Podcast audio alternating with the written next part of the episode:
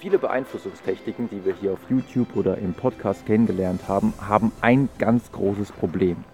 Sie erreichen die Leute nicht, für die sie eigentlich gemacht sind. Weil jeder von uns, und ihr kennt es vielleicht von euch selber auch, jeder von uns lebt so ein bisschen in seiner eigenen Informationsblase. Jeder sucht vor allem die Informationen selektiv, die die eigene Ansicht, die eigene Einstellung bestätigen. Das heißt, wenn uns dann zum Beispiel online irgendwas eingeblendet wird, wo wir den Eindruck haben, ah, das ist nicht äh, pro unsere Einstellung, dann ignorieren wir das einfach. Dann klicken wir das weg oder gucken da einfach gar nicht allzu sehr drauf. Und eine neue Beeinflussungstechnik, von der ich euch jetzt erzählen möchte, die versucht genau dieses Problem zu umgehen, indem sie zunächst mal den Eindruck erweckt, dass sie der gleichen Meinung ist wie wir, aber dann unsere Position ad absurdum führt.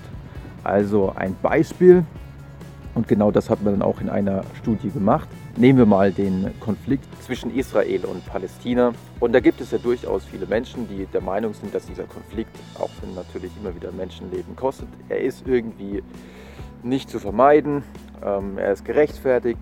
Und wenn man diesen Menschen jetzt, und man hat es in dieser Studie mit einer riesigen Kampagne gemacht, mit äh, 4000 Broschüren, die man verteilt hat, man hat Online-Werbung geschaltet, die 4 Millionen Mal äh, angeschaut wurde, man hat äh, ein YouTube-Video erstellt, man hat T-Shirts verteilt, man hat Luftballons verteilt und Poster aufgeklebt. Und überall war die Message, der Konflikt ist wichtig für uns, zum Beispiel, weil wir dadurch eine starke Armee haben. Nach dem Motto, ja, dadurch, dass die Armee hier in diesem Konflikt trainieren kann, ist unsere Armee so stark.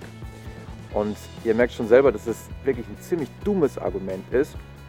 Auch wenn die Grundeinstellung also die gleiche ist von jemandem, der sagt, okay, dieser Konflikt ist wichtig, ist aber das letztlich das Argument wirklich ziemlich bescheuert. Und genau darum geht es bei dieser Beeinflussungstechnik. Man erweckt zuerst mal den Eindruck, dass man auf der gleichen Seite ist, aber man kommt dann mit wirklich schwachsinnigen Argumenten, sodass es auf denjenigen, der sich das anschaut, wirklich ziemlich bescheuert wirkt. Und man erhofft sich dann von dieser Intervention, dass diejenigen, die sich das anschauen, ähm, so aufgerüttelt werden und sich auch vielleicht denken, ah, Moment mal, mit Leuten, die so eine bescheuerte Einstellung haben, mit denen möchte ich eigentlich gar nichts zu tun haben. Und tatsächlich zeigte sich, dass in dieser Stadt, wo man diese Werbekampagne intensiv durchgeführt hat, sich die Meinung insbesondere jener, die sehr extrem eingestellt waren, also jene, jene die sehr rechts eingestellt waren, die sehr pro Konflikt waren, die Meinung von denen, die man normalerweise also kaum erreicht, die wurde immer gemäßigter und die wurden, äh, deren Einstellung zum Konflikt änderte sich in Richtung, wir brauchen wieder etwas mehr Kooperation, wir brauchen wieder etwas mehr Friedensprozess. Im Vergleich zu einer Kontrollgruppe, welche um diese Stadt herum angesiedelt war und, und dabei handelte es sich vor allem um Menschen, die ungefähr die gleiche äh, politische Einstellung zuvor auch hatten. So viel also zu der Beeinflussungstechnik, die auf das sogenannte paradoxe Denken setzt und äh, ich hoffe, ihr fandet es interessant und wenn ihr wollt, sehen wir uns beim nächsten Mal wieder.